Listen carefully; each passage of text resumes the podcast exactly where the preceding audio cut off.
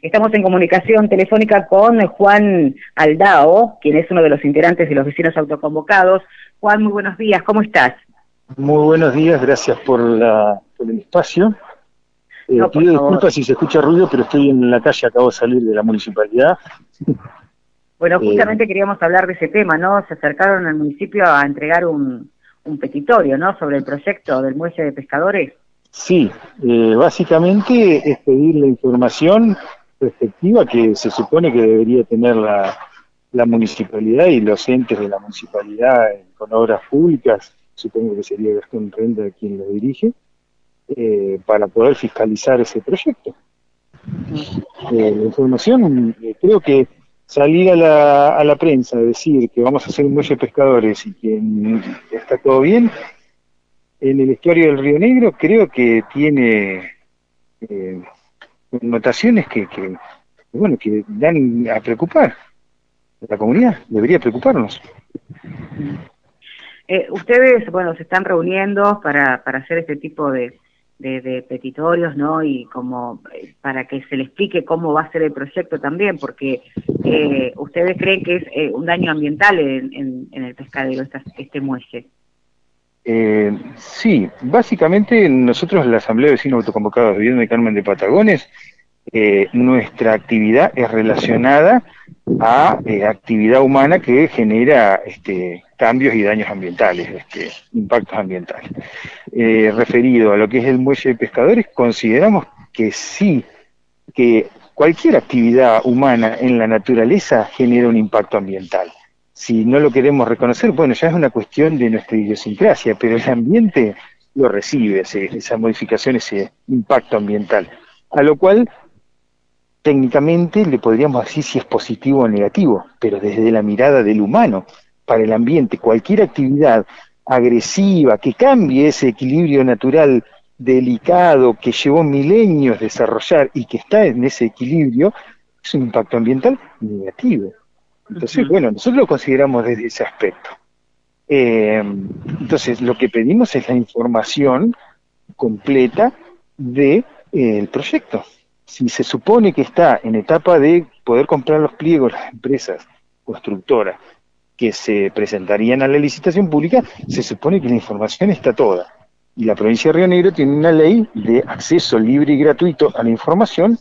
Bueno, supongo que nos tendrán que brindar esa información porque lo acabamos de pedir por escrito en esa entrada al municipio, en Roca 146. Eh, entonces, bueno, estamos pidiendo de que nos brinden esa información, pero antes de que se dé por este cerrada la licitación y se le entreguen, eh, que haya una empresa que gane la licitación, porque si no, vamos a estar discutiendo entre vecinos algo que no tenemos que discutir entre vecinos, sino que es el municipio el que tiene que dar, el municipio y la provincia, porque en realidad la obra es sobre eh, el río, con lo que los que están ahí en realidad responsables es la provincia y el AIC tendría que estar fiscalizando. Eh, Juan, y bueno, más allá de este peritorio que hicieron ahora, eh, tuvieron, bueno, ahora que este, tienen que esperar a que, que sean convocados, eh, qué es lo que van a hacer, porque sabemos que también están realizando charlas, ¿no? Eh, sí. Y el domingo eh, se va a realizar una. Sí, el domingo vamos a realizar la segunda charla, justamente para visibilizar la situación y que la comunidad pueda expresarse. Porque nosotros partimos de la base de que no estamos en contra del progreso, del desarrollo, del turismo, de disfrutar de los lugares. Pero sí lo tenemos que hacer a conciencia, respetando ese lugar y teniendo en cuenta que hay generaciones futuras, venideras, y la, el mismo ecosistema debe prevalecer. Porque si vamos a utilizar un lugar y lo vamos a destruir y después cuando vengan los siguientes no, no van a tener nada, bueno, no tiene mucho criterio de sustentabilidad. Entonces, el, planteo de la charla es eso.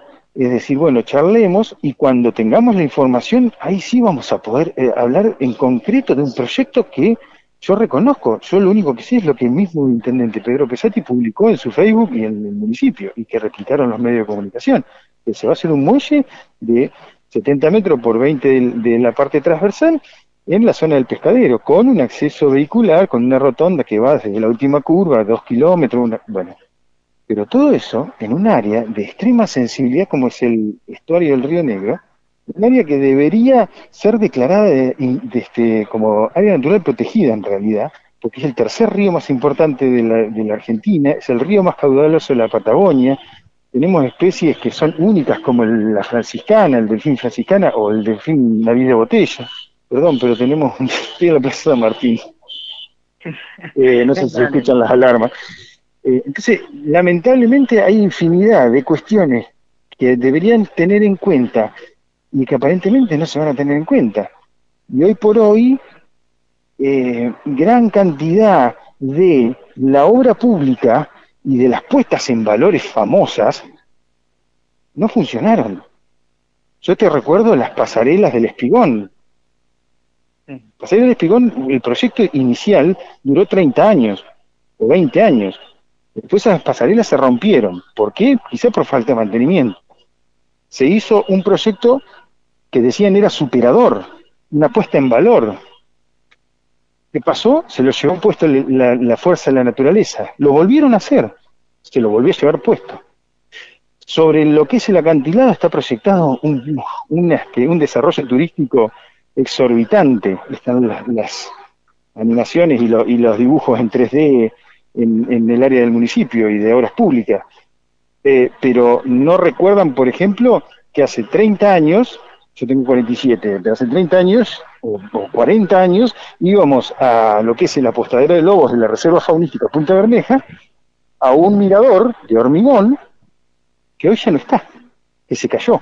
Y encima en la Reserva Punta Bermeja misma ya están proyectando cambiarla de lugar porque también está en riesgo de derrumbe.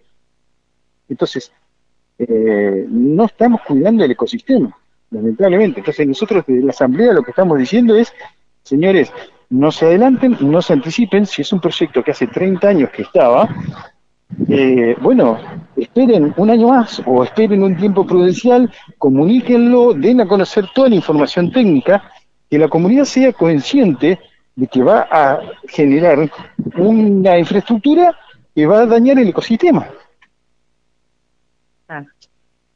Muy bien, eh, eh, Juan, bueno, te agradecemos tu tiempo, reiteramos la invitación, más allá de que, bueno, hoy se hizo esta entrega de petitorio, pero el domingo se van a estar reuniendo para realizar esta segunda charla de vecinos. Eh, ¿En qué lugares se van a encontrar? la charla de vecinos es en el lugar propio donde supuestamente se haría el muelle, que es en la playa del Pescadero, donde están los troncos varados. Ahí tienes un ejemplo del por qué no se debería hacer, porque se van a embalsar con troncos, por ejemplo.